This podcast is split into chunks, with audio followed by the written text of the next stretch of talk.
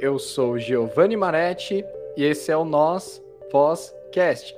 E o bate-papo de hoje é com a Thaís Segal. Thaís, eu passo a palavra para você. Olá, todo mundo, como vocês estão? Eu sou a Thaís Segal, cantora, compositora, e como diz a minha bio no Instagram, eu escrevo, estico e canto. Thaís, que tem uma banda é, em conjunto com o seu irmão, né? Que é a Sunflower Jam. Conta pra gente como é que é esse trabalho, conta um pouco da sua trajetória na música. Você que tem um estilo assim bem particular, eu, eu gostei do que eu vi no seu Instagram e vi que você é uma pessoa super comunicativa e, claro, tinha que estar aqui no nosso Vozcast. Bom, primeiramente, muito obrigada pelo convite. Eu queria deixar claro o quanto eu amei o seu podcast. É, eu recebi o seu convite, se não me engano, num domingo, né? E quando eu parei para ouvir, ouvi o último episódio que tinha até então, né, que era do Mago Antônio, e eu fiquei absolutamente impressionada com a eloquência dele. Eu falei, gente, quem é esse menino que entrevista tantas pessoas diferentes de uma forma tão singular? Eu achei muito legal e queria agradecer o convite antes de tudo. Muito, muito legal mesmo o seu podcast. E para me apresentar, como eu falei, eu sou cantora, compositora. Comecei a minha carreira nos Estados Unidos, quando fui estudar música com meu irmão, no Musicians Institute. Mas antes disso, é, eu sempre soube que queria ser cantora, sempre amei cantar Tive muita timidez até dar esse primeiro passo, que realmente foi quando me mudei para os Estados Unidos, com 18 anos. E a gente teve uma experiência muito incrível nos Estados Unidos. A gente estudou, como eu falei, no Musicians Institute, que é uma, uma faculdade de música em Hollywood. Meu irmão foi primeiro, o Hermes. Depois eu fui acompanhá-lo. E lá eu comecei a carreira. Eu comecei tocando nos bares da cidade. Toquei no, na House of Blues. Foi a primeira casa em que eu toquei, que foi onde tocava Guns N' Roses, uh, todas as grandes bandas assim que passaram por Los Angeles, ou seja, todo mundo. Toquei no Viper Room, vários lugares. E depois de passar por muita coisa na Cidade dos Anjos, por realmente sentir na pele que é ser artista no, no antro, no antro literalmente, porque Los Angeles assim é onde tudo acontece, do melhor e do pior. Eu voltei para o Brasil depois de quatro anos, fiquei quatro anos lá. E nessa volta, com o meu irmão, ele voltou um pouquinho antes, a gente foi sentindo muita diferença do mercado musical brasileiro e do americano.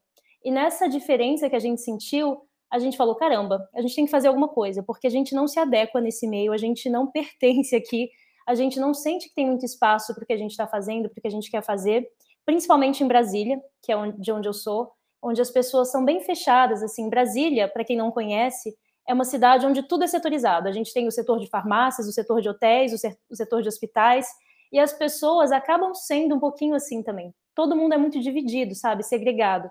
E quando a gente voltou, a gente sentiu muito isso, principalmente eu, que comecei a minha carreira lá fora, então eu não tinha muito um parâmetro, né? Meu irmão tinha, ele já tinha começado a carreira aqui há muito tempo, mas nessa volta que a gente sentiu essa diferença, a gente foi sentindo um, um, uma vontade muito grande de fazer as coisas de uma forma da nossa forma. E nessa vontade, a gente criou a Sunflower Jam, que começou como uma jam entre amigos. É, o Hermes queria muito juntar todos os amigos da música dele, falar: ai caramba, tem tanto tempo que eu não vejo vocês, vamos tocar, fazer um som, chamar umas pessoas. E essa foi a primeira Sunflower Jam, que tem mais ou menos quatro anos, um pouquinho menos de quatro anos. E nisso a gente viu o potencial do projeto, a gente viu o quão incrível era se juntar pessoas, o quão incrível era a gente se movimentar em prol de algo bom, de algo legal, porque a gente sentia tanta desunião, tanta competição aqui em Brasília, e quando a gente andou é, na direção contrária, a gente sentiu muita diferença. Então, assim, foi algo que não só chamou a nossa atenção, mas a de todo mundo que estava presente. Todo mundo falou: caramba, o que, que é isso? Está acontecendo alguma coisa aí. E a partir de então, a gente viu que, que era possível criar uma nova cena aqui em Brasília. E a gente foi aprimorando. É, a gente sempre chamava vários cantores, né? Eu e meu irmão, assim, a gente sempre gostou de dar espaço para muitas pessoas. E nessa a gente foi conhecendo muitos músicos. E modéstia à parte, assim, a gente foi realmente sacudindo a poeira é, do, das estruturas daqui de Brasília. As pessoas começaram a falar: caramba, eu acho que tem alguma coisa acontecendo aqui. Vamos fazer algo diferente, porque tem um pessoal que está realmente querendo mudar o cenário. Então, vamos, vamos acompanhar. E nessa, assim, a gente fez diversas coisas. O projeto tem quase quatro anos. E a gente é muito, muito grato a ele, porque ele nos possibilitou não só é, mudar, assim, Brasília, de novo, modéstia à parte, mas é algo que a gente realmente sente, porque eu sinto que, que as coisas mudaram, sabe? Eu sinto que o ar é diferente que a gente respira aqui, que as pessoas são mais abertas a colaborações, que as pessoas são mais abertas ao novo.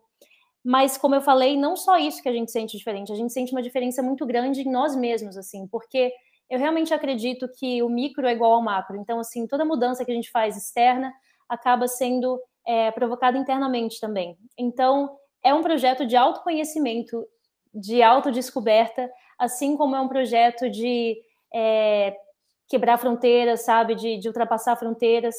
Então, essa é a Sunflower Jam, disse um monte de coisas com um monte de nadas, mas basicamente foi assim que ela começou. E não sei se você quer perguntar alguma coisa. Não, não, é, para mim assim, para mim foi um monte de coisa mesmo assim, e para mim tem uma história bem particular e grandiosa, né? Porque se vocês saíram dos Estados Unidos, onde é que tudo tudo acontece, todo as estrelas, as superstars estão lá, né? Então assim, e eu achei muito interessante assim, né, que ainda vocês trouxeram isso para Brasília, né, que historicamente já tem um, um, uma efervescência do rock, né, acontecendo por Sim. aí. E de novo vocês trazendo isso nesse novo cenário, é, com essa experiência que vocês já têm lá fora, eu acho que acho não, é certo que só tem a agregar e contribuir, né? Eu tô curtindo a história, pode ir contando. Ah, legal. Pois é, e para voltar um pouquinho, assim, eu fui para os Estados Unidos bem novinha, né? Eu tinha 18 anos, tinha acabado de, é, de sair da escola, assim, tinha acabado de fazer 18 anos. E eu até vi no perfil do seu Instagram que você é cientista social, né? Isso, isso mesmo quando eu saí da, da, da escola, né, quando eu me formei, tinha 17 anos, eu passei para ciências sociais, cursei por três semanas e falei, gente, isso aqui não é para mim. E aí eu fiquei desesperada, porque, caramba, o que, que eu vou fazer na minha vida, né? E nisso, o meu irmão já estava morando nos Estados Unidos e meu pai falou: menina, larga essa faculdade, vai estudar música porque é isso que você ama. E aí eu fui. E, enfim, caminho sem volta. Queria só pontuar isso, porque eu achei legal você ser cientista social, porque esse foi um caminho pelo qual eu quase fui. Passei longe, mas, mas quase aconteceu. E, enfim. E nos Estados Unidos, assim, vivendo tudo isso pela primeira vez, eu sempre gosto de pontuar essa história, porque, obviamente, ela faz parte do meu presente, assim, é, é tudo que a gente faz, a maneira como a gente faz é fruto do que a gente viveu nos Estados Unidos. Que a gente aprendeu muitas coisas, assim, incríveis. É um lugar muito diferente do Brasil, ao mesmo tempo que, que é muito semelhante mas a indústria artística, a indústria musical, né, cinematográfica e artística como, como um todo, ela é muito mais valorizada lá. Então, assim, ela tem um impacto, ela tem um, uma relevância muito maior do que a nossa indústria tem aqui no Brasil. E isso provoca, obviamente, é, mudanças, assim, no, no, na maneira como as coisas acontecem. Então, as coisas lá, elas acontecem de uma forma muito mais fluida, assim, sabe?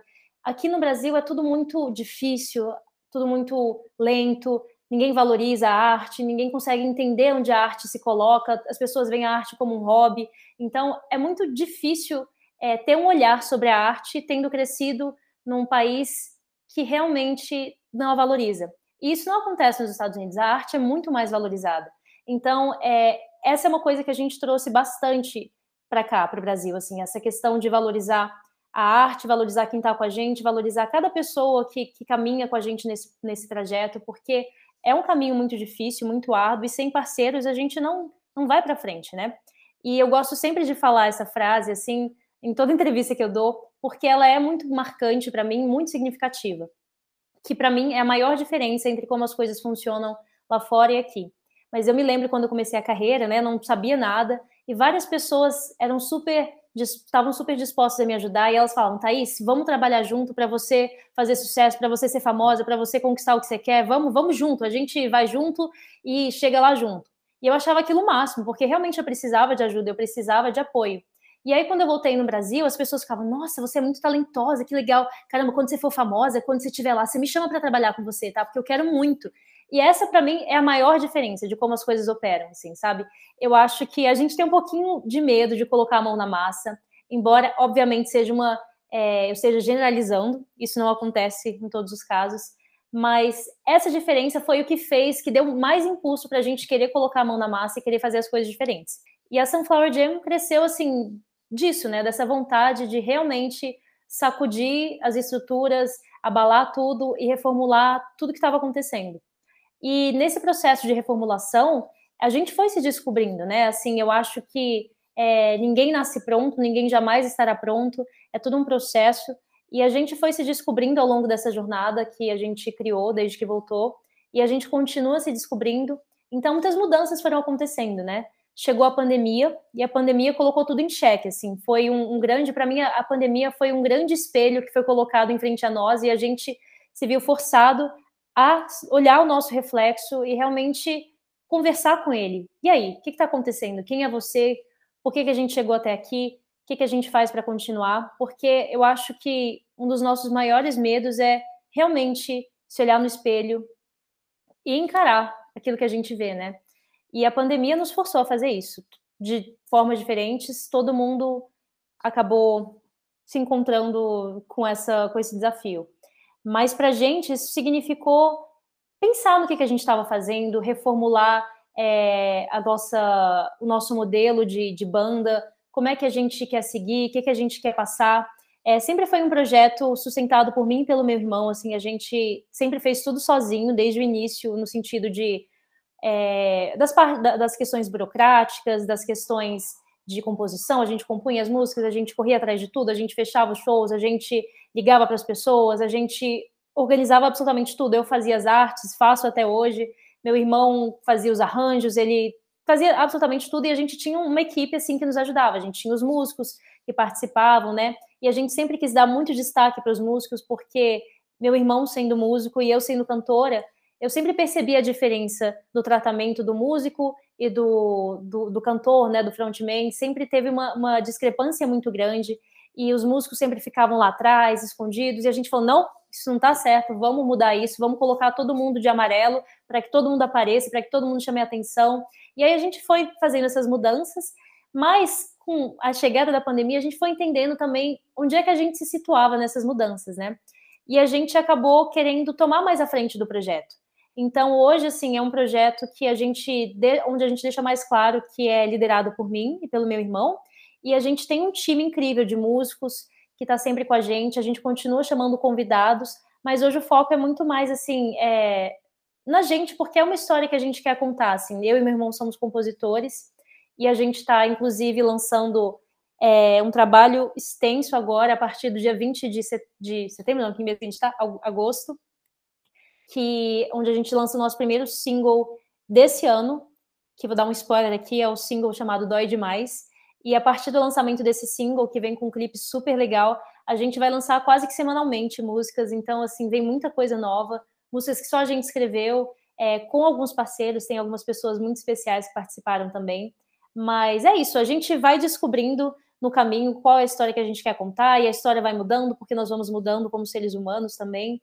Então, é um processo, como eu falei no início, de autoconhecimento, assim. A gente está sempre disposto a, a se aprimorar, a crescer, a voltar atrás, reavaliar. E é isso, eu acho que a arte realmente imita a vida. A história do artista, ela não é linear, né? Sim. E você conta a sua trajetória, né? Começa nos Estados Unidos, vocês vieram para cá e agora vocês vêm com toda essa bagagem, essa carga de experiência no, no, ramo musical, do, do, show business, né? Tipo, em vários níveis, né? Que vocês vieram dos Estados Unidos, que até mesmo eu, eu lembro de uma fala do Hector Babenco, né? Que ele ele, ele abordou exatamente o que você disse, né? Até mesmo se pensar no mundo cinematográfico, musical, uhum. você, lá nos Estados Unidos, você tem a impressão que você está no jogo, né? Quando você uhum. lança alguma coisa, vende bilheteria, enfim. E é muito interessante esse resgate, né, que vocês foram fazendo e que às vezes o artista, o que parece que ele está perdendo tempo, na verdade ele está ganhando, e lá na frente ele colhe o fruto e o resultado daquilo que passou lá atrás, e que às vezes pareceu ser uma grande bobagem ou uma grande perda de tempo, enfim. Né? Com certeza. E eu, eu, gostei também das suas unhas, viu? Eu, inclusive, Ai, acho que tira uma foto depois, posta no Insta que eu vou falar, ó, eu, hoje eu gravei um episódio. Gente do céu, minhas unhas despertar uma curiosidade. Mas, inclusive, deixa eu falar sobre as minhas unhas, porque é uma mudança, assim, que, que eu tô fazendo. Eu sou uma pessoa muito sensível a tudo, assim eu falo que eu sou o maior termômetro para saber se uma coisa faz bem ou mal, porque se faz mal para mim, eu sei que faz mal para todo mundo, embora as pessoas não sintam. Então, assim, eu desde pequena sabia que leite fazia mal, que glúten fazia mal, porque eu sentia no meu corpo. E eu sempre passei muito mal com esmalte, com cheiro de esmalte, com cheiro de acetona.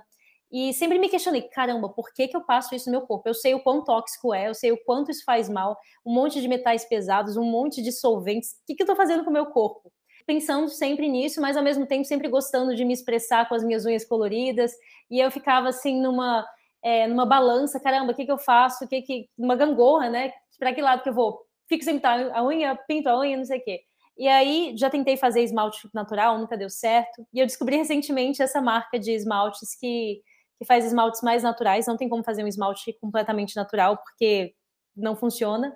Mas, assim, descobri recentemente e tô adorando. Não, não, eles não me pagaram nada para falar isso, mas, assim, adorei. Chama 2121. E o esmalte fica por muito mais tempo. E é isso, né? Papo de esmalte. Obrigada por notar as minhas unhas. Não, e... Bonitas, viu? Gostei. Obrigada. Depois tira uma foto para postar no meu Vou stories tirar. lá.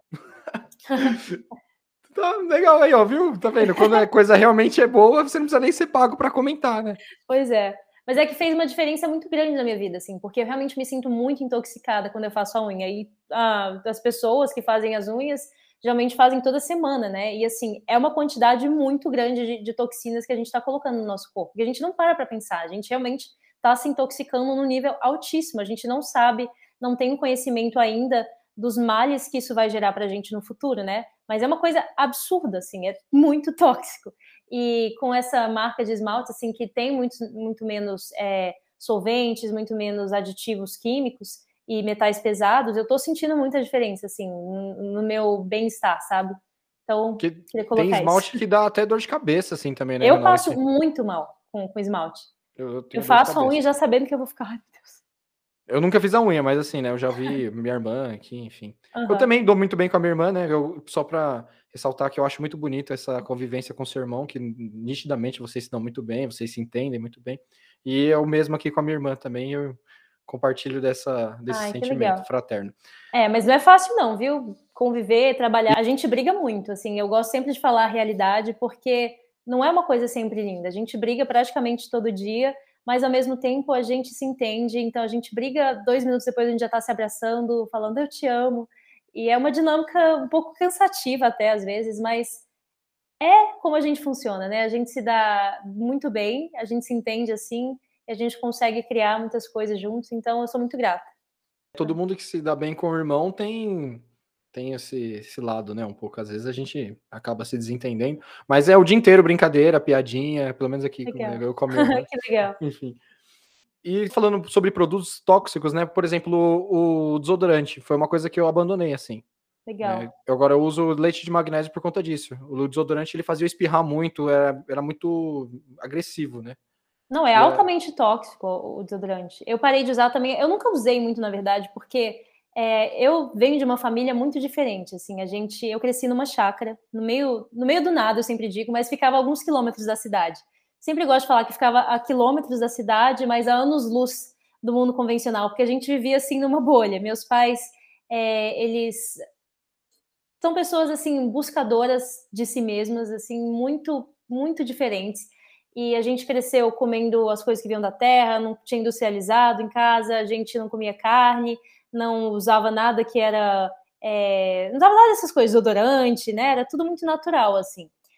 E desodorante era uma coisa que minha mãe sempre falou. Isso faz muito mal, não usem isso, não deixe, não, não, não vou deixar vocês usarem. Ela usava leite de magnésio, sempre usou. Só que aí eu fui ficando adolescente, falei, não, eu quero usar desodorante. Só que logo eu percebi o quanto que fazia mal, né? E aí eu parei tem muitos anos, assim, e é algo que eu também falo, caramba, se as pessoas realmente tirassem e sentissem a diferença do que é viver sem desodorante, seria um passo muito grande em direção a outras mudanças que precisam acontecer, porque a gente não tem noção do quanto a gente se intoxica com essas coisas. É altamente eu, bizarro. Outra coisa, é, quando eu fui, eu fiquei um tempão sem passar desodorante usando leite de magnésio. Quando eu uhum. apertei, quando eu, eu, dei uma espirradinha assim, que eu, ah, esqueci meu leite de magnésio. Ah, relaxa, tem um desodorante. Uhum. Gente, a hora que eu usei, já começou a queimar, começou a arder, assim, automaticamente, assim. É, nós nos educamos para ingerir coisas ruins, né? Assim, que nem tem relatos. Eu tenho um amigo que ele parou de tomar Coca-Cola por um tempão, né? Ficou um tempão sem tomar Coca-Cola. Depois, quando ele tomou, ele sentiu a garganta queimando, assim, né? Então, a gente se acostuma com coisa ruim, né? É Justamente. E isso, assim, é uma metáfora para como a gente vive a nossa vida emocionalmente também. A gente está tão acostumado, acostumado com relacionamentos tóxicos, com pessoas tóxicas, com estar triste, com estar mal, que a gente acha que é isso que é o certo, né? A gente fala, ah, tô mal, tá tudo bem, tá mal, tá tudo bem, tá com uma pessoa com que eu não gosto, tá tudo bem, tá desse jeito, tá tudo bem, tá infeliz no meu trabalho, porque a gente está acostumado a isso, né? E a gente justamente não sente os efeitos dessas coisas, da Coca-Cola, do desodorante, do esmalte no nosso corpo, porque a gente está tão habituado àquilo que não vai fazer diferença, né? Mas só, é só quando você tira, é só quando você realmente se vê sem isso que você percebe, caramba, olha o que estava fazendo comigo. É então, é assim, fica aí tóxico, o convite. Né? É, fica aí o convite para vocês começarem com desodorante, com pasta de dente também, tem pasta de dentes mais naturais, sem flúor, e tem muitas possibilidades para a gente se aproximar da gente mesmo, né? Porque eu acho que tudo isso acaba afastando a gente de quem a gente é, da nossa essência primeva, que é realmente essa essência que é uma com a natureza, né? A gente se distancia cada vez mais da natureza, a gente se distancia cada vez mais da nossa essência, e aí vem todos esses males, né? Vem a depressão, vem a ansiedade. E eu tô falando tudo isso aqui, parece que sou uma pessoa evoluída, que não passa por nada disso, mas eu sou absolutamente é, vítima da ansiedade, eu passo por tudo isso porque, assim como todo mundo, eu tô desconexa, né? Mas eu acho que, que, grande, que a grande mudança, que a grande, o grande clique é realmente você buscar um caminho diferente. E vai ser sempre um caminho, a gente vai estar sempre nesse processo, né? Ninguém nasce aqui no planeta Terra e está pronto. Eu acho que todos nós que estamos aqui estamos numa trajetória parecida, a gente está buscando. Então, ninguém é perfeito e ninguém tem como ser modelo, né? Porque está todo mundo aprendendo e tentando. É, é verdade. Eu gostei muito de uma fala, né, que você fez pró procrastinação. Eu gostaria que você comentasse um pouco, né, que eu vi no seu Instagram e provavelmente as pessoas vão pesquisar sobre você e vão acabar se deparando com aquela fala. Pois é, aquela fala, na verdade, um trecho de um TED Talk que eu assisti, que eu não me lembro agora o nome, mas eu acho que é Original Thinkers, que é, é Pensadores Originais. E neste podcast, ele fala que, que as pessoas que são procrastinadoras, elas abrem espaço na mente para que outras coisas aconteçam, para que é, criações tomem lugar, para que as pessoas possam realmente devagar, viajar na mente. Então, assim, naquele momento que você, que você estaria sentado na sua mesa, planejando, fazendo, ah, eu preciso fazer isso, farei dessa forma, neste dia tal, nesta hora, não sei o que lá, não sei o que lá, você está livre para observar a vida, para sentir a vida e para deixar o seu coração falar. E nesse processo de deixar o seu coração falar, você vai criando coisas que você não criaria se você estivesse, por exemplo, sentado numa mesa com uma caneta na mão, tentando racionalizar o processo de vida, sabe? Então eu acho isso muito interessante, porque às vezes a gente se culpa por estar tá procrastinando, por não estar tá sendo absolutamente eficiente, principalmente nessa sociedade que demanda tanto da gente, a gente tem que estar tá o tempo inteiro sendo produtivo, o tempo inteiro trabalhando, o tempo inteiro criando um conteúdo, o tempo inteiro fazendo um monte de coisa, não é de se espantar que estejamos todos ansiosos, com depressão, com transtornos inúmeros, porque a gente não tem tempo para simplesmente respirar e deixar a vida falar. E eu acho que essa. Eu gosto muito de metáforas, e para mim a vida está sempre se comunicando com a gente, e ela se comunica sempre por metáforas. E, e nessa da procrastinação, a vida realmente vai falando com a gente, ela vai mostrando situações. Uma outra coisa que eu acho que linka com esse assunto é, recentemente eu estava assim muito ansiosa porque eu precisava chegar numa solução, eu precisava criar uma coisa assim que eu já estava procrastinando por semanas, eu estava, meu Deus, não sei o que, que eu faço, o que, que eu faço, procrastinando, só que pensando na coisa, né, que eu precisava fazer, pensando que eu precisava fazer, mas sem fazer. E não conseguia chegar numa solução, não sabia como fazer aquilo. E aí eu precisava entregar no dia seguinte, e eu liguei para minha mãe e falei: "Mãe do céu, não sei o que fazer". Ela: entrega para o universo, vai tomar um banho, vai dormir, que a solução aparece. falei, mas você tá louca? Como a solução aparece? Não vai aparecer. Eu acredito em tudo que minha mãe fala, mas assim, na hora de aplicar a mim mesma, a coisa é outra história, né? Mas eu falei, mãe, você tá louca? Não, como eu preciso, eu preciso dormir sabendo o que eu vou fazer amanhã, porque não é possível, não tem uma solução. E ela falou, minha filha, confia na vida, confia no momento, respira, vai relaxar que a solução aparece. Aí eu falei, quer saber? Vou ouvir a minha mãe, porque realmente eu não sei o que fazer. E aí eu fui comprar tofu no, no mercadinho. E aí tô atravessando a rua, do nada a solução apareceu para mim. Tipo, eu passei duas semanas pensando no negócio, não consegui pensar, em um segundo tudo se resolveu. Porque eu realmente relaxei, respirei fundo, falei, ah, foda-se, não sei se pode falar isso, desculpa. Mas eu vou deixar a vida falar por mim, eu vou deixar a vida me guiar, porque eu não tô sabendo o que fazer. E nessa que a gente relaxa, a solução vem. É como aquela cena do Harry Potter. Não sei se você já viu Harry Potter. Depende. Eu, eu, acho que eu. Assim, não sei se eu vi todos, mas. É um dos primeiros. Dos Agora eu esqueci qual que é. Eu acho que. Será que é o primeiro? Ou é o da Câmara Secreta? Não, eu acho que é o segundo da Câmara Secreta. Não me lembro muito bem. Eu acho que é o mas... segundo mesmo, a Câmara Secreta. É, não, é o segundo é a Câmara Secreta. E, desculpa, posso falar uma coisa? Fala. Pra mim você parece a Hermione. Sério? Quando eu cortei a franja, eu cortei recentemente, cortei esse ano. Eu falei, gente, eu tô igualzinho a Hermione. Eu saí do, do cabeleireiro com o cabelo gigante, assim. O cabeleireiro tinha penteado pra frente. Eu falei, vou te mandar a foto depois, igualzinho a Hermione. Manda. E fala aí, o que é que você ia comentar agora? Desculpa não, que então, aí tem uma cena que eu não vou saber relatar muito bem, mas é, eles estão, se eu não me engano, é a Câmara Secreta. Eles estão passando por vários portais, por vários é, momentos para chegar à Câmara Secreta, tem vários desafios, né? Eu acho Harry Potter, assim, incrível, de um nível é, psicológico, é, espiritual muito grande. Assim, a maioria das pessoas vê como entretenimento, mas é muito profundo. E, enfim, tem uma cena em que eles estão como se fosse numa. Ai, eu não vou lembrar direito, e eu amo Harry Potter, mas tem uma memória péssima. Eles estão numa espécie de, de. Ai, como é que eu explico isso, gente?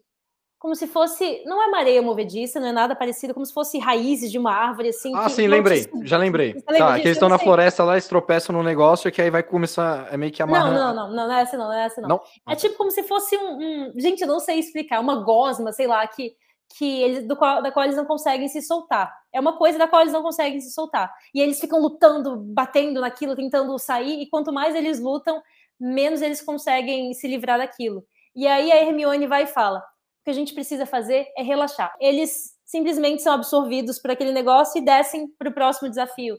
Então, assim, eu acho que isso é muito o que a gente precisa fazer com a vida, né? Porque a gente fica pensando demais, tentando demais, quando o que a gente precisa realmente pensar, fazer é respirar fundo, entregar para o universo. Porque a gente tem que fazer a nossa parte, obviamente, mas até um certo ponto. Eu acho que chega num ponto em que a gente precisa simplesmente entregar, falar, olha, o universo é seu, fiz a minha parte, agora faça a sua. Se a gente ficar tentando demais, a gente só se desgasta. E eu, assim, sou profissional em me desgastar, então é uma lição que eu aprendi e continuo aprendendo a duras penas, assim, e cada vez mais eu quero me devotar ao ato do relaxar, entregar para a vida e tocar o foda-se. É a minha meta de vida. É, eu gostaria também de chegar nesse nível, né? Porque você falar foda-se é base é abrir mão até de um desespero, né? De Sim. algo que a gente nós ficamos, a gente fica correndo atrás de alguma coisa, às vezes a gente nem sabe. Por exemplo, às vezes eu me, me eu paro para conversar comigo mesmo e falo: "Meu, mas por que que você tá ansioso?" Já é o vício, é o hábito de ficar ansioso que você já nem sabe mais nem o porquê que você tá ansioso. Uhum. Você fala: "Mas não, pera aí, hoje o dia tá mais tranquilo, eu nem tenho tudo isso para fazer, e por que que eu fico aqui ó, roendo os dedos e nesse desespero todo, né?" É, justamente. Isso me lembrou de uma fala que é, a Sunflower Jam, né, que é o projeto com o meu irmão, uma banda. A gente sempre chamou de projeto, mas hoje a gente encara esse nome banda. É, a gente é amarelo, né? A gente gosta muito da cor amarela, é inspirado no girassol. O girassol é uma flor muito significativa para mim. É, quando eu era pequena, como eu falei, eu cresci numa chácara e tinha um pequeno campo de girassóis e eu me lembro de, de olhar para aqueles girassóis e ficar absolutamente encantada com o poder solar que eles tinham, né? Então foi uma, era uma flor que sempre me fascinou muito. E a cor amarela estava muito atrelada a isso, né? E, e, nessa questão do amarelo, a gente foi absorvendo toda a energia que, que essa cor carrega e a gente sempre se manifesta em situações amarelas. E aí tem o setembro amarelo, né? E há uns dois anos a gente fez uma roda de conversa com, com uma artista daqui de Brasília para falar sobre saúde mental, para todo mundo contar suas histórias com depressão, com ansiedade. É, tem uma professora minha de canto, que é a minha professora maravilhosa, um beijo para Diana Neias, que sofre com uma síndrome muito, muito, não sei se é muito rara, mas que assim é muito complexa de ser entendida, que é, é o transtorno. Ai, gente esqueci o nome agora, como é que é? Eu não sei se é uma síndrome, um transtorno, mas vou chamar de transtorno de dissociação e despersonalização. E aí, enfim, todo mundo trouxe as suas questões, né? E nessa da ansiedade, eu que sempre tive ansiedade, eu sou geminiana, para quem entende um pouco de astrologia, Gêmeos é regido pela mente, então assim, a gente tem uma mente muito ágil e nessa agilidade a gente vai pegando fogo, né? Eu penso demais, estou sempre tentando racionalizar tudo que acontece. E, e a ansiedade, assim, sempre esteve presente na minha vida, desde que eu sou criança. Eu ficava super ansiosa para fazer prova na escola, ficava ansiosa para tudo. e porque eu queria fazer mil coisas ao mesmo tempo. E ao longo da minha vida, eu fui entendendo o que, que essa ansiedade realmente significava. E eu me lembro de ter falado nesse episódio em que a gente se sentou e depois postar no meu Instagram minha fala e ser super condenada, porque é, eu falei que a ansiedade era nada mais do que ingratidão. A gente não aceitar o nosso momento presente, a gente querer brigar com o momento que a gente está vivendo. Isso para mim ficou muito claro, porque quando eu voltei para o Brasil, é, dos Estados Unidos, eu voltei não exatamente porque eu quis, eu voltei porque eu estava assim passando por um momento muito difícil mentalmente. Eu estava muito ansiosa, eu trabalhava o tempo inteiro, eu dormia seis horas da manhã tentando é, conseguir coisas diferentes. Meu visto estava vencendo, então eu queria é, aplicar para um novo tipo de visto e queria ser, queria que ele fosse aprovado. Então para isso eu precisava contactar um monte de pessoas, fazer um monte de coisas. Enfim, eu estava muito ansiosa, muito acelerada. Então chegou um momento que eu falei, caramba, eu vou morrer se continuar assim. Aí eu voltei para o Brasil e fiquei muito infeliz com a volta, porque eu falei, caramba, aqui no Brasil tudo é difícil, aqui nada funciona, as pessoas não querem que a gente dê certo. Super negativa, assim. E eu sou uma pessoa muito positiva. E nessa eu falei, caramba, eu tô ansiosa desse jeito porque eu tô absolutamente ingrata, sabe? Ao invés de olhar é, ao meu redor e ver quantas bênçãos eu tenho, o quanto a vida pode dar certo se eu quiser, eu tô reclamando, sabe? E a ansiedade só aumenta com isso. E quando eu entendi essa questão da ingratidão, tudo ficou muito claro para mim. A gente sempre fala, ah, hashtag gratidão, gratiluz e não sei o que, é muito banal o significado. A gente banalizou muito, né, o significado da gratidão. Mas ela tem um poder muito, muito grande mesmo. E eu tô falando isso em vários momentos da minha vida, eu sou ingrata, mas é, como eu falei, é um processo e eu acho que quando a gente percebe uma etapa do processo, fica muito mais fácil acessá-la, sabe? A gente consegue é, acessar aquele lugar de, de, calmaria muito mais facilmente. Então, assim, é, essa fala toda para dizer que, que eu realmente acredito nisso, que a ansiedade ela, ela é produto da ingratidão. E eu, como pessoa ansiosa, é, assim, muito ansiosa mesmo, eu entendo isso como uma verdade suprema. E quando eu falei sobre isso no meu Instagram, quando eu coloquei essa fala e as pessoas me condenaram, foi muito numa questão de como é que se pode simplificar algo tão é, profundo a esse ponto? Você não pode tratar uma doença dessa forma. Realmente é complicado, né? Mas eu acho que a vida é muito simples, né? A gente realmente complica ela demais. Quando a é. gente é. vai na raiz, a gente entende tudo. A gente gosta mesmo de complicar a vida. E é. eu gosto muito do amarelo também. O nosso Oscast é azul, né? Mas foi por uhum. um outro motivo. Mas eu gosto muito da cor amarela. Eu gosto até, quando eu vou escrever no Instagram, eu gosto de escrever com amarelo. E eu gostei, né, da, da foto que vocês tiraram, assim, no, no Instagram de você, no seu Instagram, né? Inclusive tem essa foto, que é uhum. o pessoal da banda, todo mundo de amarelo, e você no meio, né? Do, sentado no meio de todos, assim. Ah, legal. É, e o amarelo também, ele, ele lembra, dá um ar de de uma banda antiga, assim, uma, uma coisa meio nostálgica, mas ele representa alguém que está em atividade, né? Não sei se você entende o que eu quero dizer no sentido de uhum. alguma função de trabalho específica. É, por exemplo, vamos pensar num detetizador, eu penso nele usando o amarelo, mas uhum. no bom sentido, entende? Algo que está Sim. ativo, alguém que está. uma equipe é, uhum. particular que surgiu de algum lugar, assim, algo mágico, assim. Não, com certeza. Eu acho que amarelo é uma cor muito mágica. E é uma cor que é muito, como eu falei, significativa para mim, porque é um elemento que falta em mim, assim, falta fogo é, no meu mapa astral, por exemplo. Inclusive, vamos fazer o seu mapa astral, hein? Quero fazer isso. Olha que legal, no meio do podcast vai ter o meu mapa podcast. astral. Mas, enfim, é um elemento que falta em mim. E o amarelo, assim como o vermelho, ele, ele evoca o fogo na gente, né? Então, é uma lembrança daquilo que eu preciso ser, do caminho pelo qual eu preciso seguir. Então é muito bom a gente estar tá em contato com essas coisas, sabe? A gente entender realmente o que falta na gente, a gente buscar aquilo. O sol para mim é absolutamente essencial. Eu preciso do sol para estar tá feliz, para estar tá bem.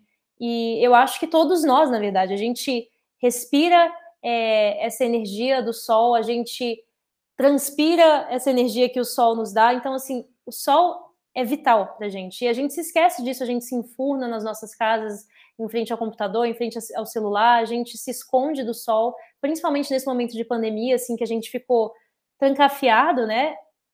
E a gente ficou muito mais ansioso, muito mais triste, com muito, muito mais problemas, a gente se afastou do sol.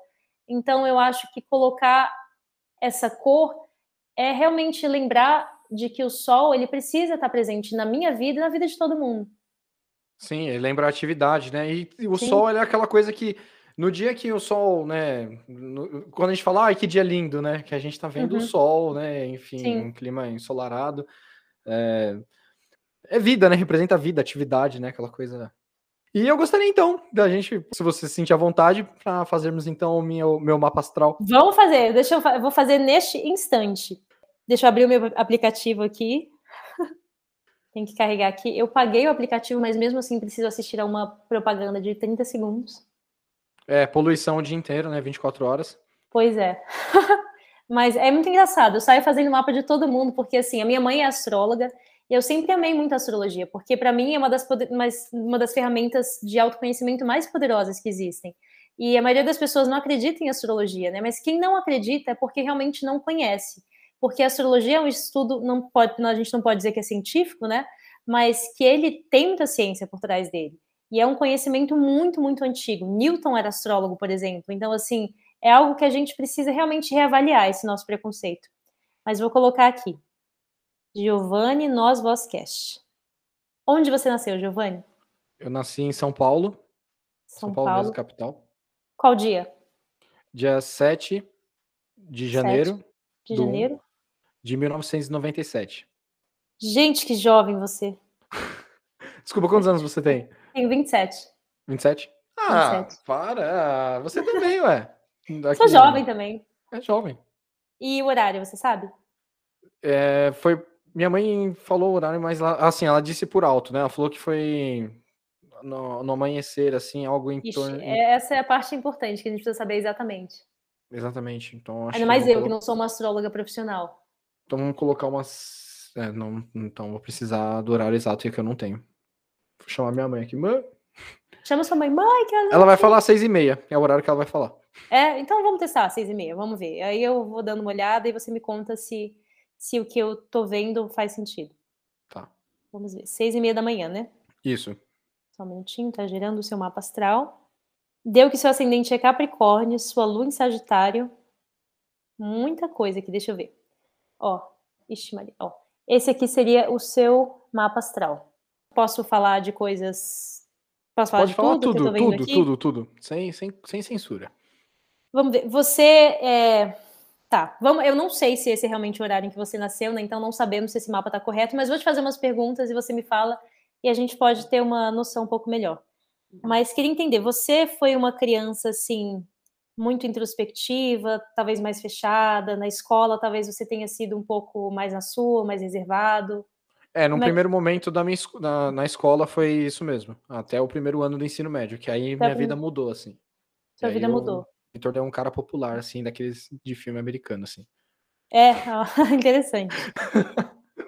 E esse é um passo assim muito, é é uma pergunta muito delicada, mas que vai ajudar a gente a entender um pouco melhor o seu mapa, se o seu mapa tá certo. Mas a sua relação com a sua mãe, ela é um pouco difícil?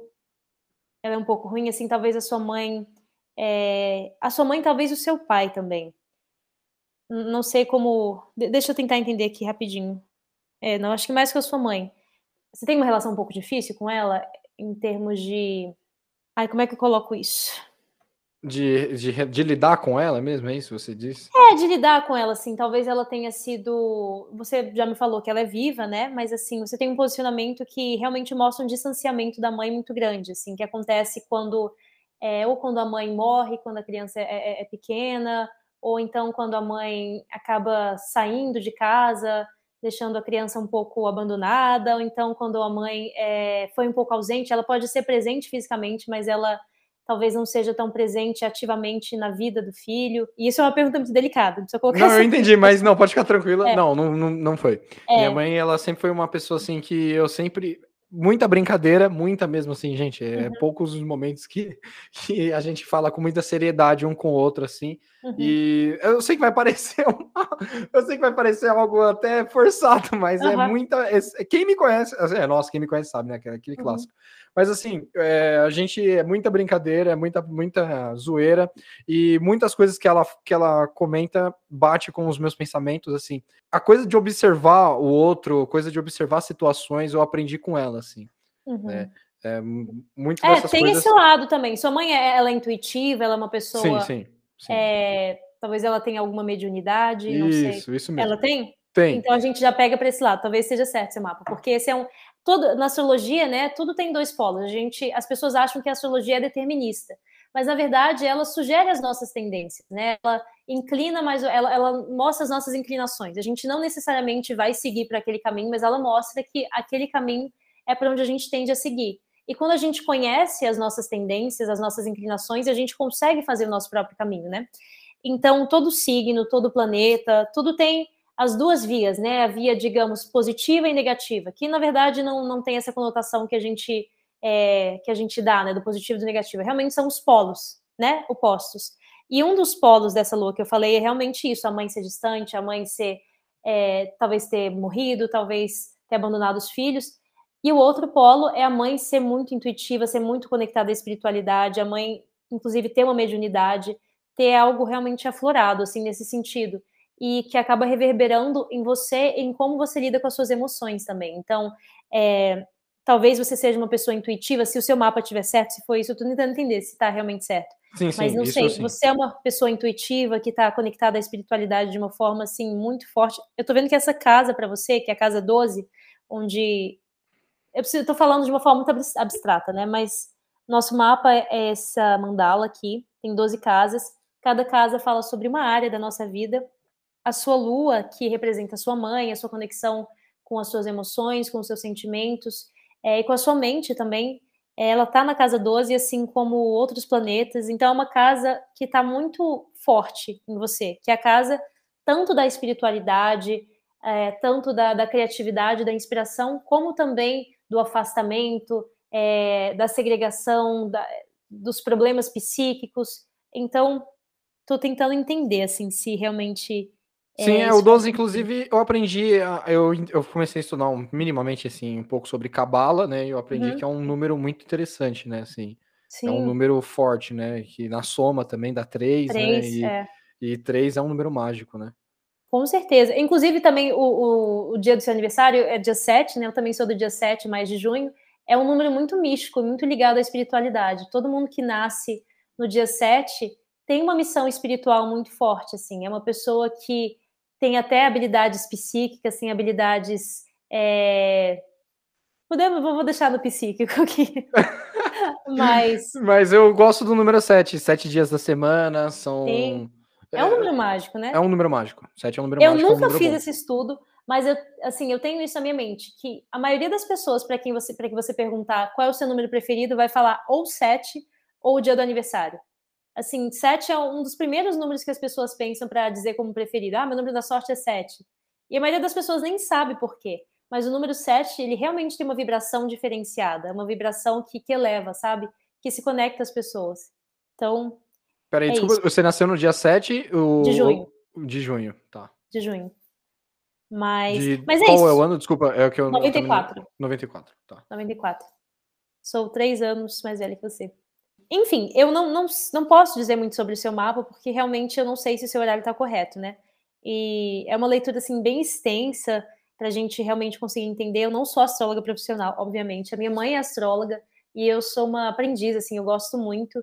Eu sou uma geminiana, às vezes, muito típica, então eu gosto de aprender sobre diversas coisas, eu estou sempre buscando novos conhecimentos e a astrologia é uma coisa que me fascina, absolutamente. Então, sou só uma estudante, né? Não posso realmente fazer o seu mapa sem, sem saber o seu horário certinho, porque eu não me, não me sentiria segura para falar sobre a sua vida dessa forma, sem realmente saber. Não, eu entendi, mas eu achei mas... legal. Mesmo assim, eu gostei da é, negativa. E você gostaria de falar do seu? Do meu? Posso falar.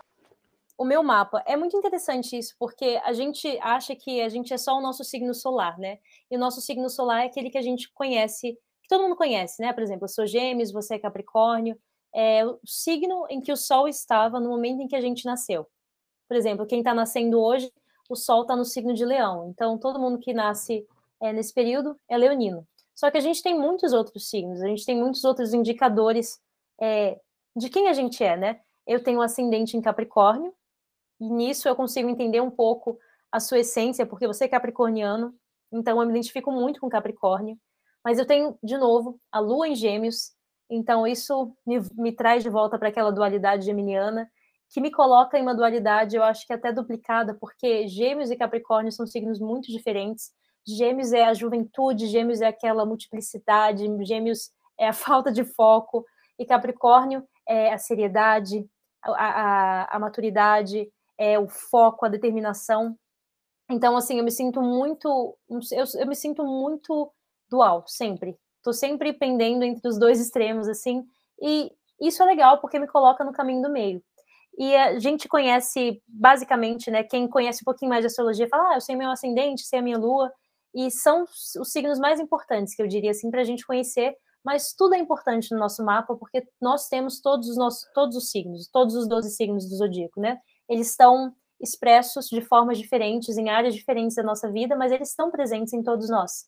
E voltando no que eu falei do, dos mais importantes, né?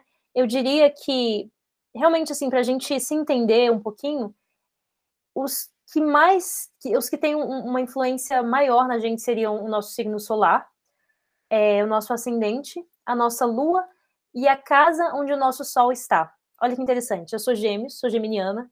Gêmeos é um signo, como eu falei, múltiplo, diverso, um signo muito jovem, é um signo super comunicativo, é um signo desorganizado, é um signo que não. Porque, assim, ele é tão fluido, ele é tão adaptável ao ambiente que ele não está se importando exatamente com, com, com, nada, sabe? Ele quer fazer tudo ao mesmo tempo, então não tem muito foco, não tem muita organização, porque se fosse organizar demais é aquela coisa da procrastinação, né? Você vai perder tempo, então faz desorganizado mesmo, para fazer de tudo.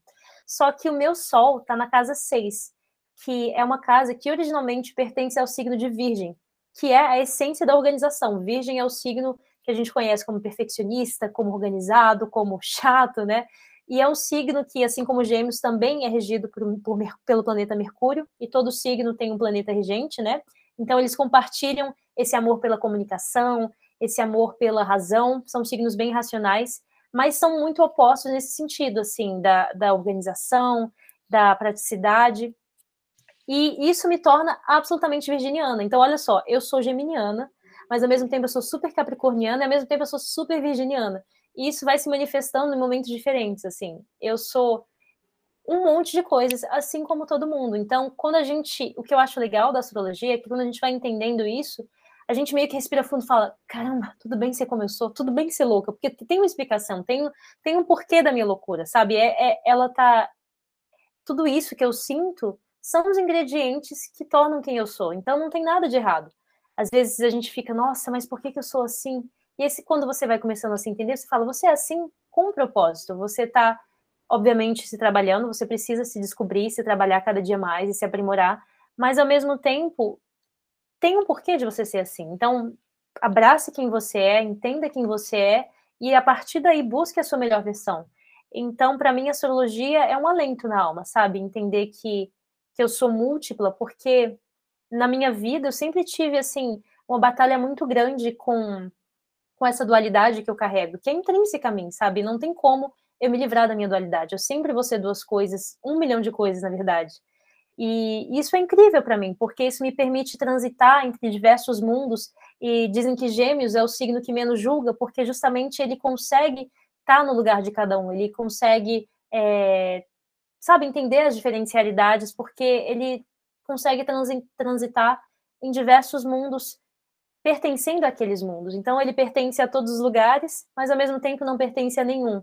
E aí vem meu ascendente em Capricórnio, que é muito isso, assim, de, de ser muito maduro. Eu sempre fui muito madura. Eu fui uma criança, assim, absolutamente séria, mas ao mesmo tempo eu gostava muito de brincar, só que eu brincava sozinha. Era um tipo de, de diversão é, diferente, assim, eu sempre gostei muito de estar comigo mesma. Então, essa coisa da dualidade sempre foi muito presente, sempre eram as duas coisas. Eu ficava, meu Deus, mas o que que eu sou? Eu sou isso, eu sou aquilo. E eu me sentia mal por não ser nenhuma coisa o tempo inteiro, sabe? E achava que estava errado. Mas à medida que a gente vai crescendo, que vai amadurecendo e se entendendo, a gente percebe que é lindo ser exatamente como a gente é, né? E a gente não acorda todo dia se amando, né? Achando lindo ser quem a gente é. Mas como eu falei no início do podcast, quando a gente dá um passo em direção a esse ato de, de se entender um pouco mais, vai ficando mais fácil a gente achar lindo que a gente é, a gente se amar, a gente é, brigar menos com a gente mesmo. Então, é sempre um processo, né? E ao mesmo tempo é um estalar de dedos. A gente consegue mudar da, da água para o vinho assim. Sim, e, e, o legal, né, que para gente, para você ter se reconhecido tudo isso em você, né, para você ter entendido tudo isso, você precisou se compreender de fato. Você precisou buscar muitas coisas que você às vezes estavam anos aí guardadinha com você, que você uhum. criou uma autoestima para poder dizer tudo, esse, tudo isso também, né? Porque quando a gente não consegue nem se auto julgar, é porque nós temos uma baixa estima também, né? Porque Justamente. a gente já a gente não consegue nem se auto julgar porque a gente já sabe que aquilo que nós vamos falar sobre nós mesmos, sabemos que às vezes não vai ser tão legal, né? E a gente, a gente já fica retraído até com, com uma própria autoanálise, assim, né? Não, justamente. E você falando isso, na minha fala também eu estava lembrando de algo muito interessante assim sobre a minha vida e que eu tive uma confirmação muito legal recentemente. Eu amo muito a Oprah Winfrey, não sei se você sabe quem ela é. Sei, aquela mas... moça, é, mulher negra que entrevista as pessoas nos Estados Isso, Unidos. Isso, uma das mulheres que ela entrevistou mais... o João de Deus, inclusive. Inclusive, inclusive aqui veio aqui no Brasil, entrevistou o João de Deus, deletou a entrevista da, dos portais dela. Mas, assim, ela é uma das minhas maiores é, inspirações, porque desde muito pequena eu sabia que eu queria falar, que eu iria comunicar alguma coisa, não sabia exatamente como, mas eu me lembro até de, de pensar assim, caramba, eu preciso o tempo inteiro falar o meu melhor português, falar da melhor forma possível, porque eu sei que algum dia na vida eu vou precisar falar. E vou falar muito. Então, assim, eu sempre admirei muito pessoas que falam. E a Oprah tem uma fala muito incrível. E é uma pessoa que trouxe a espiritualidade para o mundo comum, sabe? Assim, é como se fosse o Faustão falando de espiritualidade, sabe? Então, eu acho ela muito incrível. E ela tem um podcast fantástico. E nesse podcast ela estava contando sobre a infância dela, né? Que foi uma infância muito é, muito fechada assim nela mesma, sabe? Ela lia muito, ela não tinha uma família feliz e tudo mais, então ela se fechava nela mesma. E eu estava pensando no quanto eu fui igual. Tinha uma família muito feliz, assim, uma infância muito feliz. Eu cresci mesmo no meio do mato, uma coisa linda, com um monte de bichos, de animais. Eu tinha uma vaquinha, chamava Josinha, que vinha na porta da cozinha, a gente pegava o leite dela. Era uma coisa muito linda, ela era assim um, uma parte de nós também, sabe? A gente tinha uma relação de amor com ela. Então foi uma infância muito linda. Mas eu sempre fui muito introspectiva, principalmente na infância. Sempre fiquei muito comigo mesma, muito sozinha, brincava sozinha, estava sempre sozinha. E eu gostava de estar sozinha. E aí eu comecei a pensar é, nas crianças que estão nessa quarentena sozinhas, né? que a gente não está mais na quarentena, mas esse período pandêmico que é muito, muito singular, né? Solitário, né? né? Também. Solitário, é. E principalmente no começo, né? Então, assim, eu comecei a pensar nisso e várias pessoas também pensando nisso. Eu vi várias pessoas falando como é que vão ser as crianças assim sozinhas, sem conviver, como é que quais vão ser os efeitos disso e tudo mais. E aí quando eu ouvi a fala da Oprah e pensei na minha infância, eu falei: "Caramba, mas que presente é isso?" Porque eu sei o quão importante foi ter sido uma criança sozinha na minha infância para mim hoje, porque isso me permite estar bem comigo mesma hoje. Eu consigo ficar sozinha com uma facilidade muito grande, assim, sabe? Para mim tá tudo bem eu estar sozinha, eu não preciso estar tá convivendo com ninguém, eu não preciso estar tá falando com ninguém, eu gosto da minha própria companhia. E eu acho que um dos maiores problemas da nossa sociedade hoje é que a gente não gosta da nossa própria companhia, porque a gente não sabe viver com a gente mesmo, a gente não sabe estar sozinho, sabe? A gente está o tempo inteiro com o celular, o tempo inteiro com alguém, o tempo inteiro falando, se conectando, se distanciando de quem a gente é, se distanciando de nós mesmos. E absolutamente acredito que esse período da pandemia trouxe muitos ensinamentos. Eu acho que, embora muitos de nós não tenhamos aprendido isso, é, ele nos obrigou, esse período, a ficar sozinho. Então, assim, a gente foi mergulhando dentro da gente mesmo e se conhecendo e nos vimos forçados a estar só com a gente. Então, acho que isso é muito importante, a gente aprender a conviver só com a gente, sabe? Eu acho que é um a criar um relacionamento, né, pra Justamente. gente, né? É, é. Que, a, aprender assim, o, aquilo que realmente faz bem, aquilo que você precisa fazer, aquilo que depende de você, aquilo que para você não se maltratar tanto, para que para você conversar com meu direto, eu me pego conversando sozinho, assim, eu tenho um problema muito uhum. sério que eu converso sozinho, sabe? Ah, eu também faço isso. eu tenho a impressão que você faz isso mesmo. Mas por quê? Mas, é, assim, pelo menos eu, as suas características é de quem faz isso mesmo, porque é, você fala. Já que eu falo tanto assim, né? Eu falo, e sobre você, e, e, sobre você, porque você se conhece muito bem. Então, é, nada mais justo do que conversar consigo mesmo, né? Que eu acho que é super importante também. É, eu gosto de me chamar de Taizinha. Eu acho que isso é muito incrível quando a gente fala assim com a gente, Taizinha, o que, que você tá fazendo? O que, que você tá pensando, Taizinha? Não, Taizinha, não faz assim. E assim, eu queria deixar claro, né, que embora eu realmente esteja nesse processo desde que eu nasci de autoconhecimento, sabe? Foi uma coisa que eu sempre busquei me conhecer, me entender, porque eu sempre fui uma criança muito espiritualizada, assim. Eu sempre soube que eu tinha nascido para algo a mais, eu sempre soube que o mundo não era só isso, eu sempre soube que existia é, um propósito na minha vida. E eu sempre tentei buscar isso, né? Sempre tentei procurar. Só que isso não me distancia dos, dos males que assolam todo mundo, assim. Embora eu é, me conheça bastante, embora eu tenha essa boa relação comigo mesma em estar sozinha, é óbvio que eu passo por muitos momentos em que eu me trato mal, que eu falo coisas ruins para mim mesma, porque faz parte do processo também, né? Eu acho que quando a gente mergulha lá no fundo, a gente se depara com um monte de coisas que a gente escondeu, não sei se você acredita em outras vidas, mas assim, que a gente foi escondendo, foi acumulando de muito tempo, sabe? Então, é um processo difícil. E aí eu tô falando isso porque eu acho que as pessoas às vezes se sentem mal em estar nessa busca, em estar nesse processo de autoconhecimento, de melhora e ter recaídas, sabe? Mas eu acho que essas recaídas são super normais e elas são prova de que a gente está tentando, porque quem está sempre bem, quem está sempre, ah, legal, quem não realmente não vê os problemas, é porque está na superfície. Na superfície é tudo lindo, é tudo perfeito, sabe? A gente não tem contato com, com o nosso é, com a nossa sombra. Mas quando a gente mergulha lá no fundo, é aí que a gente vê quem a gente realmente é. E isso é doloroso, isso é difícil, isso traz à tona muitas coisas. Então, se você está ouvindo esse podcast e você está passando por coisas difíceis, agradeça mesmo a Deus, ao universo, a quem você quiser agradecer, porque isso é um presente. São, é a partir dessas dificuldades que a gente se eleva.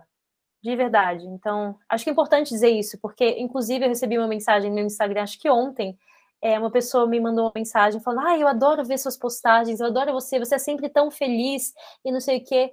E, obviamente, que eu tento passar positividade no meu Instagram, que eu quero muito passar mensagens é, de elevação, mas eu sou sempre feliz. Eu falei para ela: Não, eu choro quase todo dia. Eu adoro chorar, inclusive, botar as coisas para fora. E isso é normal. Não é porque a gente está chorando que a gente é infeliz, sabe? Então, a gente precisa parar de, de atrelar uma coisa a outra, como se ser feliz fosse tá sorrindo o tempo inteiro e se e chorar, e ser triste. Não, a gente é tudo ao mesmo tempo. Não existe. Acho que é regra, ser né? humano, né? Acho que minimamente ser Justamente. humano, acho que já é a, já é a maior felicidade, né? Que você pode, pode encontrar na sua vida, né? Justamente.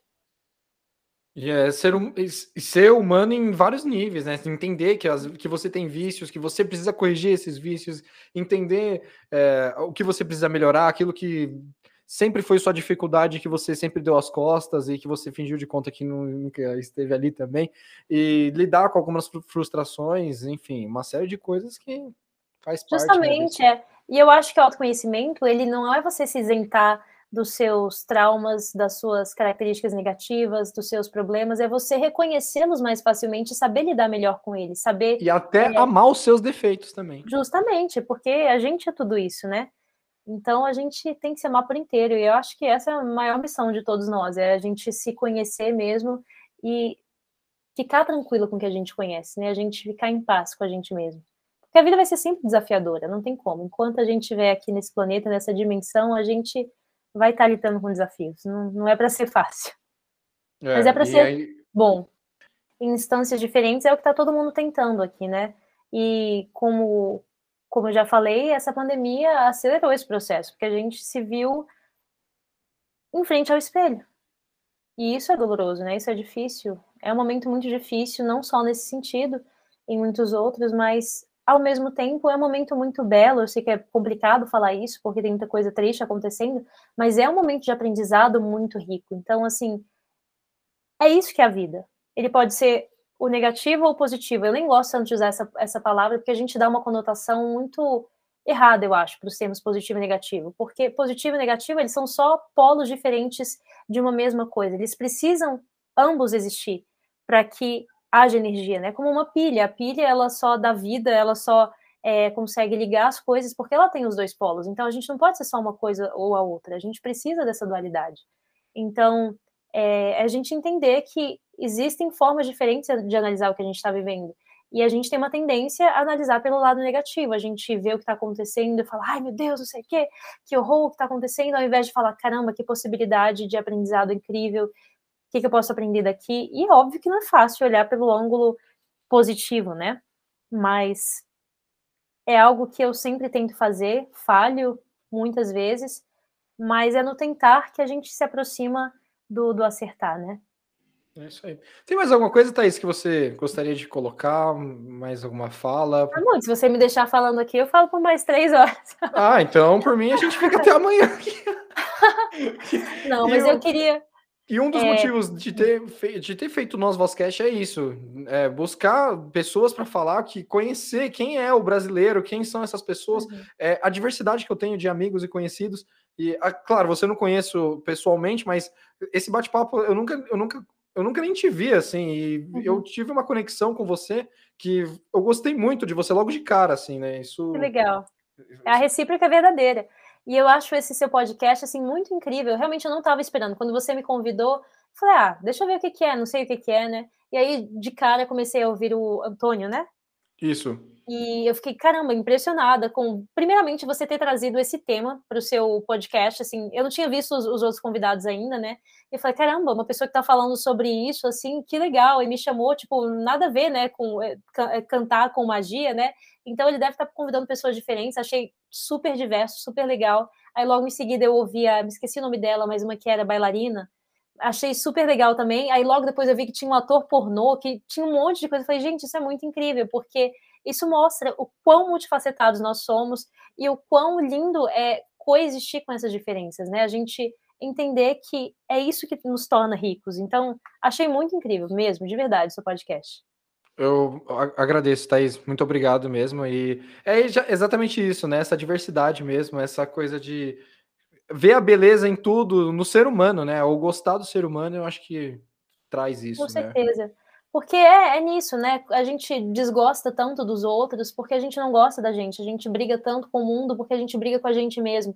E para mim a vida é sempre essa analogia, sabe? Assim, o, o, micro é o macro. É como eu tô aqui com o meu livro do Caibalion, que para mim isso aqui é uma bíblia.